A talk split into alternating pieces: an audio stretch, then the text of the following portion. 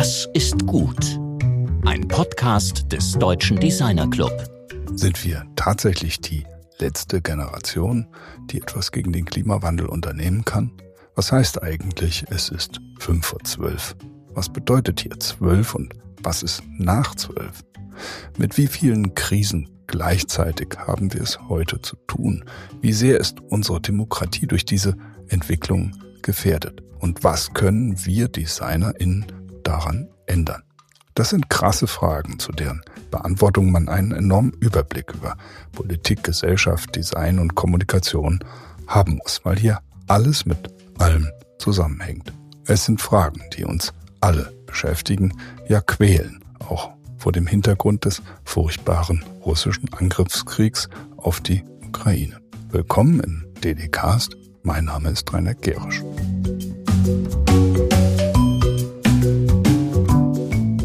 Der DDC hatte am 25. und 26. März in Frankfurt am Main den Konvent für demokratisches Design mit dem Thema Demokratie gestalten veranstaltet und zwar gemeinsam mit dem Team für die Bewerbung um den Titel World Design Capital Frankfurt Rhein-Main 2026. Sie trägt den anspruchsvollen Titel Design for Democracy, Atmospheres for a Better Life.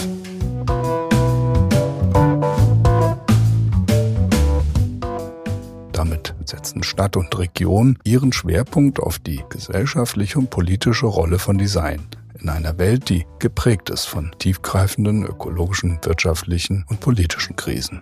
Demokratische Strukturen werden porös und aktuelle Modelle autokratischer Staatsführung in Ost und West finden zunehmend AnhängerInnen. Dieser Satz findet sich in einem Aufruf des Projektbüros, der sich an die gestaltenden AkteurInnen richtet, die bereit sind, glaubhaft neue Möglichkeiten für Demokratie, für eine demokratische Kultur der Freiheit und ein besseres Leben zu konzipieren und zu entwickeln. Hier geht es auch und gerade darum, das Potenzial von Design, die kreative Kraft der DesignerInnen zu erkennen und in den nötigen Transformationsprozess einzubringen. Genau das Thema, das wir hier so oft und mit den unterschiedlichsten Protagonisten der Szene besprechen. Der DDC-Konvent nun als Auftakt für eine breite Beteiligung und öffentliche Diskussion diente dazu, mit Experten und Gestaltern zu diskutieren, wie Designerinnen aktiv demokratische Politik bzw. Demokratie mitgestalten und stärken. In vier Workshopgruppen wurden Stellungnahmen zu folgenden Themen erarbeitet. Wie kann die Designausbildung die jungen DesignerInnen besser auf ihre Rolle als Vermittler für eine lebenswerte Zukunft vorbereiten? Kommunikation ist der Schlüssel, um zu verstehen. Wie gestalten wir Krisenkommunikation? Und wie können wir für ein besseres Verständnis unserer Welt sorgen und Zusammenhalt kommunikativ gestalten? Nur wenn alle mitwirken, kann Demokratie bestehen. Wie schaffen wir mehr Partizipation und Teilhabe für die Menschen? Und schließlich, Nachhaltigkeit ist auch eine Voraussetzung, um unsere Demokratie zu sichern. Es geht ja um nicht weniger als die Erhaltung unserer Lebensgrundlagen. Wie gelingt es uns, gemeinsam unseren Konsum und unsere Produktion nachhaltig zu transformieren? Die Verantwortung von DesignerInnen für die Konsequenzen ihres eigenen Gestaltens war vom Beginn des Konvents ein roter Faden, den der Leiter des Museums für angewandte Kunst, Matthias Wagner-K. in seinem Vortrag auslegte. Ein Faden, den anschließend der bekannte Soziologe und Bestsellerautor Harald Welzer direkt aufgriff und zusätzlich die Frage stellte, ob Design überhaupt demokratisch sein kann und ob es nicht vielmehr darum ginge, das Design für die demokratischen Zwecke einzusetzen. Uns war sofort klar, was einer der führenden intellektuellen und starken Stimmen des Landes in seinem beeindruckenden Statement weiter dazu ausführte, gehört eindeutig in diesen Podcast und deshalb jetzt direkt zum Vortrag von Harald Welzer. Unkommentiert und ungeschnitten, hört gut zu, haltet euch fest, diskutiert darüber, das ist starker Tobak, aber wirklich wichtig.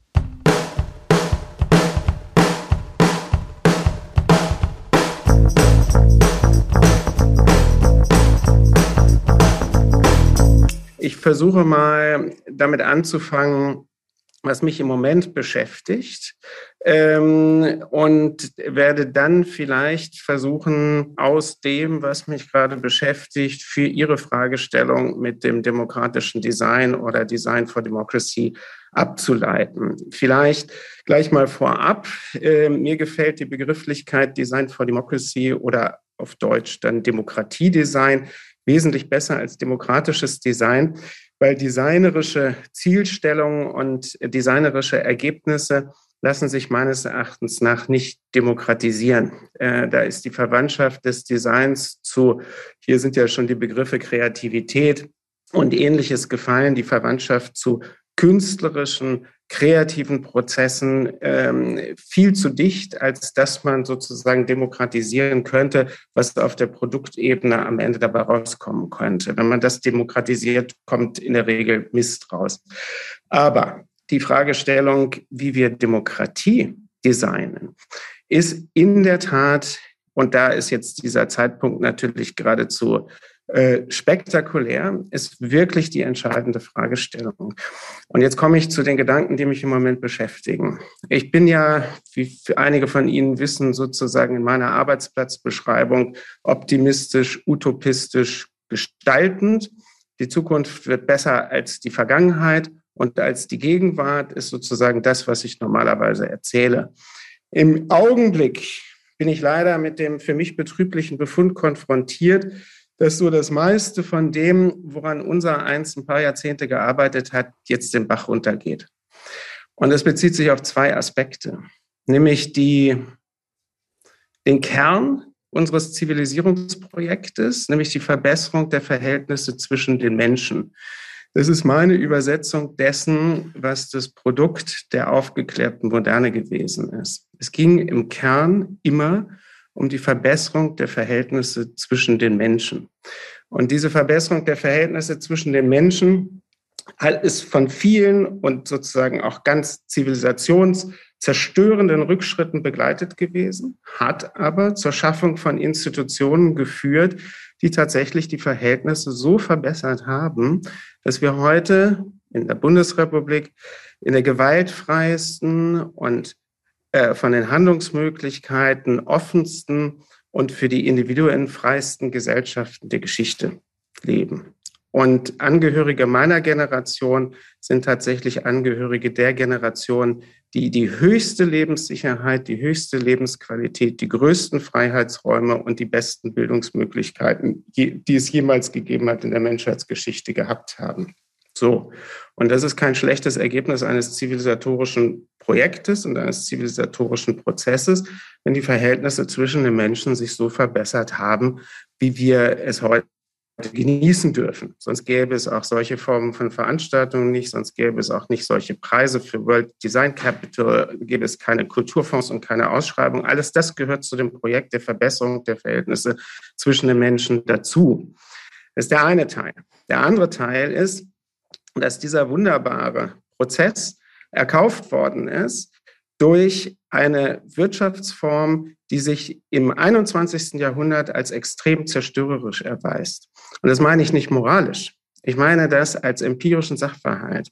Denn alles das, was als zivilisatorischer Aufstieg insbesondere in, im westlichen Nachkriegs, äh, in der westlichen Nachkriegszeit zu verzeichnen gewesen ist und was globale Wohlstandszuwächse sind und globale Steigerung der Lebenserwartung und globale Prozesse der Abschaffung von Armut, auch wenn wir viel zu viel extreme Armut in der Welt haben, haben wir ja spektakuläre Zahlen, äh, wenn wir angucken, wie sich, wie sich tatsächlich extreme Armut verringert hat auch im globalen Maßstab, durch den Aufstieg eines Wirtschaftssystems, was das leistet, dass Menschen wohlständiger und in größerer Lebenssicherheit leben können, aber immer um den Preis einer permanent gesteigerten Zerstörung von Natur. Das ist die Fragestellung im 21. Jahrhundert. Und jetzt kommt die Zusammenführung dieser beiden Aspekte.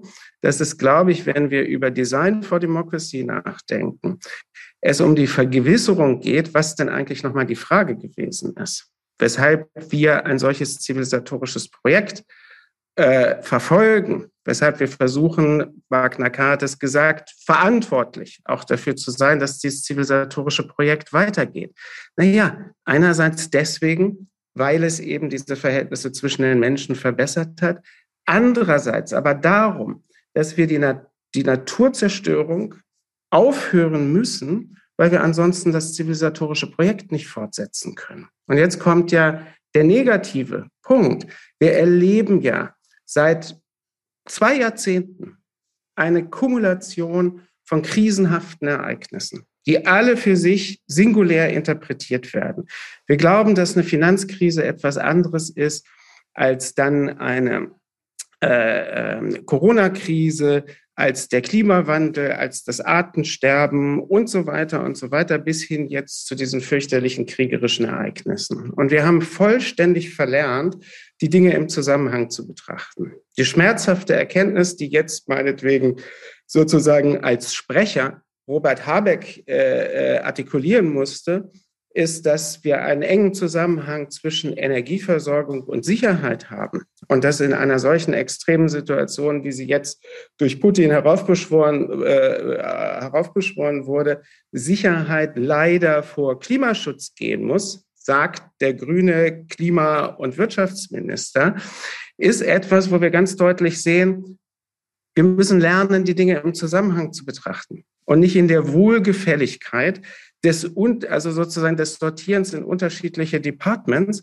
und da werden die bearbeitet. Und das ist ja das große Problem, dass wir, wenn ich das mal karikieren darf, von der Ökoseite uns im Grunde genommen nie für Wirtschaft interessiert haben und Unternehmen irgendwie irgendwas sowas, öh, sowas Verdächtiges, Komisches sind. Klammer auf, man findet aber sowas wie Grundeinkommen und sowas total gut, ohne sich die Frage zu stellen, wie das denn erwirtschaftet werden soll, Klammer zu. Und umgekehrt, unternehmerisches Handeln, sozusagen mal so, in der Schwundstufe FDP repräsentiert, überhaupt keine Vorstellung darüber hat, was denn eigentlich die Bedingungen der Organisation eines wirtschaftlichen Stoffwechsels sind. Und die Kernbedingung für die Organisation eines wirtschaftlichen Stoffwechsels ist der Stoff, der da ist. Das bedeutet Natur und absolut nichts anderes. Natur ist das, womit diese Form von Wirtschaft operiert. Und damit das, was diese Form von Wirtschaft als zivilisatorisches Ergebnis hervorgebracht hat, weiter aufrechterhalten kann durch das 21. Jahrhundert, müssen wir diese Form des Wirtschaftens ändern. Und wir können es nur ändern, wenn wir beginnen, die Dinge im Zusammenhang zu sehen. Und mit dieser Departementalisierung von allen Problemstellungen aus, rausgenommen aus Zusammenhängen, hängt natürlich auch die Frage zusammen, dass wir eigentlich überhaupt keine Zuständigkeiten für Demokratie haben. Man meint, das ist gewissermaßen über die Institutionen, über das Parlament und das Kreuzchen machen alle paar Jahre äh, hervorragend geregelt. Und wir sehen aber, und die Entwicklungen sind ja auch von Frau Wolf skizziert worden, nein, das stimmt nicht. Wenn Gesellschaften unter Stress geraten, und das tun unsere Gesellschaften durch die Kumulation äh, der verschiedenen Krisen, dann gerät Demokratie halt einfach unter Druck, weil es unterschiedliche Fraktionierungen gibt, weil es populistische Bewegungen gibt, weil es Idioten gibt. Ja, man muss übrigens auch in der Entwicklung des zivilisatorischen Projektes immer mit Idioten und mit Dummheit rechnen.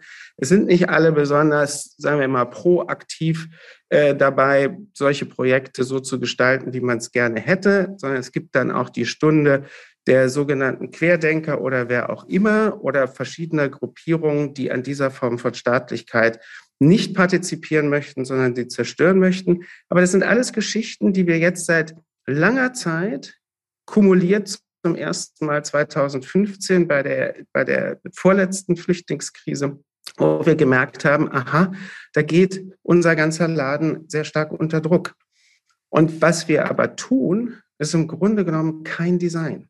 Wir machen nur Reparatur. Und wir machen diese Reparaturprozesse immer hektischer und mit immer kürzeren Reflexionsvorläufen. Also der Aktionismus, unter den zum Beispiel Politik jetzt geraten ist, der ja in diesen Wochen sich so spektakulär darstellt, der im Grunde genommen die Reflexionsräume, worum geht's denn eigentlich hier jetzt in der Bewältigung dieser Kriegsereignisse? Was ist denn überhaupt die Fragestellung bei dem Ganzen? Diese Reflexionen fallen ja vollkommen aus, wenn man repariert, man versucht zu agieren. Und das Problem ist, wenn man nur versucht zu agieren, dann hat man eigentlich die Handlungsmöglichkeit, den Handlungsraum schon völlig verengt. Das ist der eine Aspekt. Das heißt, durch die Kumulation dieser Krisenereignisse sind wir in einer Situation, wo wir Demokratie als Kernverfahrensform unserer Form von Gesellschaft überhaupt nicht mehr gestalten, sondern allenfalls noch reparieren, wenn wir sie überhaupt im Blick haben. Keine proaktive Perspektive. Deshalb finde ich dieses Projekt hier, Design, äh, äh Designing Democracy, so gut. Der andere Punkt ist, dass man natürlich sich Rechenschaft darüber ablegen muss, wer denn Demokratie designt. Ich meine, Demokratie, unsere Verfahrensregeln der Kommunikation, des Umgangs miteinander, werden designt von Amazon, designt von Google und designt von Lieferdiensten und all diesen Ausflüssen hyperkonsumistischer Kultur, die ja die Lebensform so verändert haben, dass viele Menschen glauben, dass Existenz und auch moderne Gesellschaft im Wesentlichen darin besteht, dass das Bedürfnis, was man verspürt, so schnell wie möglich befriedigt werden kann. Und Unternehmen wie Amazon und andere sind dafür zuständig, dass diese Bedürfnisse schon befriedigt werden, bevor derjenige, der sie hat, überhaupt spürt.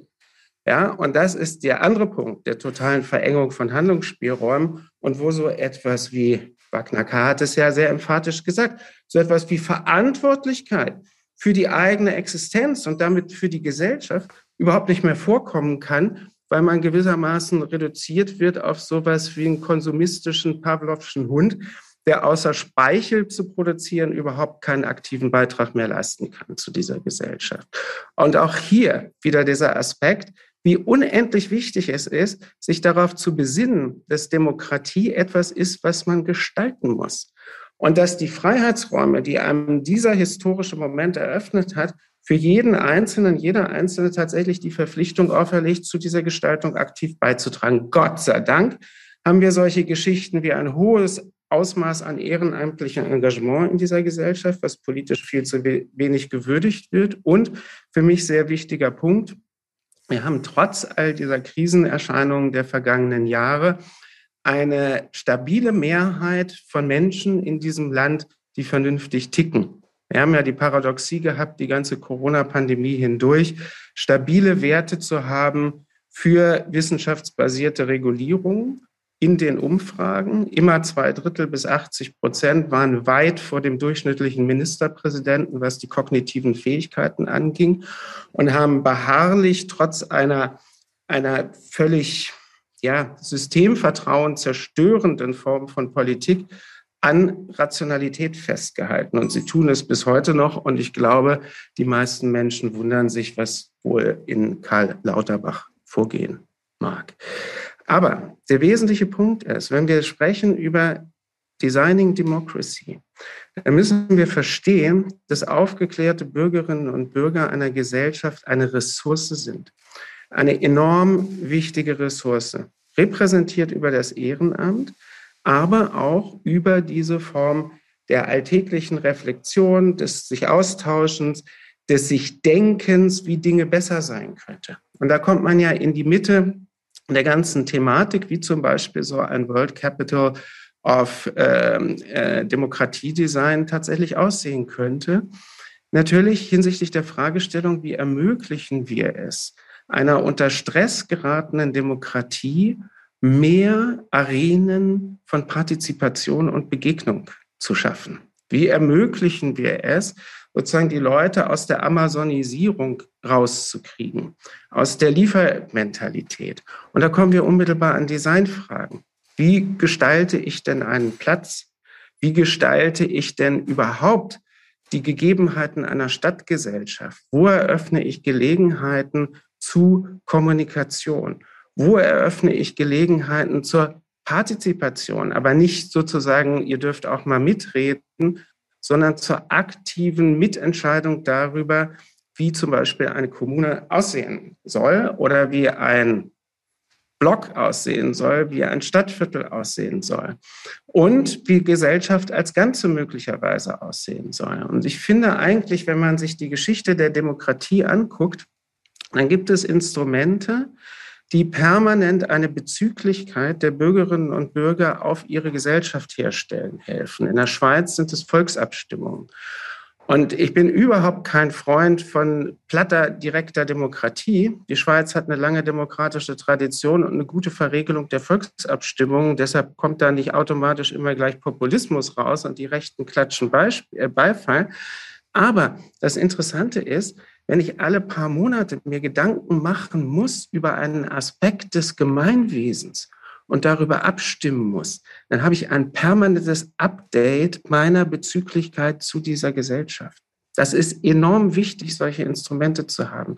Wenn wir jetzt zum Beispiel das Instrument der Bürgerräte beginnen überhaupt zu entwickeln, wie im Beispiel Klimapolitik oder man könnte als nächstes ein Beispiel Ernährungswende nehmen, dann sind halt Bürgerinnen und Bürger aufgefordert, selber sich Gedanken dazu zu machen, sich zu bilden, äh, damit sie ein Urteil treffen können und Expertise entwickeln können. Das hat aber gar nicht so sehr den Sinn in dem Akkumulieren von Wissen. Es hat den Sinn in Teilhabe an dem, wie diese Gesellschaft gestaltet wird. Und ein anderer Aspekt, den haben Studierende von mir entwickelt, habe ich in dem Buch Alles könnte anders sein ausgeführt. Äh, ähm, das Projekt 8020, wo die Studis gesagt haben, Ehrenamt ist eine tolle Sache, aber die Möglichkeit, Ehrenamt auszuüben, ist sozial ungleich verteilt. Also institutionalisieren wir das ganz anders. Wir reservieren ein Viertel unserer Ausbildungszeit, unserer Arbeitszeit, allen dem, was funktional ist, reservieren wir für Tätigkeit am Gemeinwesen und zwar vom Kindergarten an bis in in die Rente hinein, sodass sozusagen nur noch 80 Prozent für den Normalbetrieb zur Verfügung stehen. Und von vornherein ist man Teil von etwas, von dem die anderen auch ein Teil sind. Und das ist ja, jetzt komme ich zum Schluss, weil ich ja keine Zeit habe, der wesentliche Aspekt, wo wir bei Designing Democracy darauf achten müssen. Wir alle kennen das berühmte Bockenförde-Paradox. Die freiheitliche Gesellschaft lebt von Voraussetzungen, die sie selbst nicht garantieren kann. Und dieses Paradox bedeutet, dass wir eine gesellschaftliche Verhältnisse herstellen müssen, zwangsläufig, sonst funktioniert Demokratie nicht, indem die Einzelnen das Gefühl haben, Teil von etwas zu sein, von dem die anderen auch ein Teil sind. Das zeugt diese wechselseitige Bezüglichkeit, die wir in einer Hyperkonsumgesellschaft radikal negieren, die in der Amazon-Liefergesellschaft radikal negiert wird, weil es eine Gesellschaft der Vereinzelung ist, äh, die sozusagen die Bindungen zerstört. Und die große Aufgabe von Democracy Design ist, diese wechselseitige Bezüglichkeit praktisch herzustellen. Nicht durch Reden, sondern praktisch durch die Organisation eines öffentlichen Verkehrs, durch die Organisation von Städten und Gemeinden, durch die Installierung von Plätzen, durch die Gestaltung von Plätzen, durch die Gestaltung von Kommunikation etc. Das ist mal grob die kleine Aufgabe, vor der man steht. Aber ähm, äh, ich glaube, es ist gerade in diesen Zeiten, wo selbst Leute wie ich denken, Zukunft wird schlechter als die Gegenwart, absolut notwendig, sozusagen diese Idee wieder einzuführen und einen Zukunftspunkt anzuvisieren, wo wir tatsächlich dieses zivilisatorische Projekt der Verbesserung der Verhältnisse zwischen den Menschen für eine Stadt wieder ernst nehmen und das modellhaft versuchen zu elaborieren. Danke.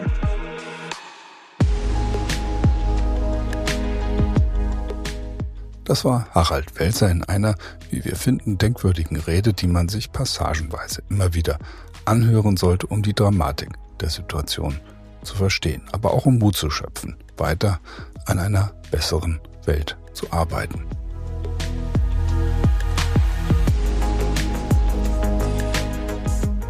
Mehr Informationen und alle Livestreams der Vorträge und Debatten auf unserem Konvent für demokratisches Design findet ihr auf der Magazin-Webseite des DDC unter dem Titel Wie gestalten wir Demokratie?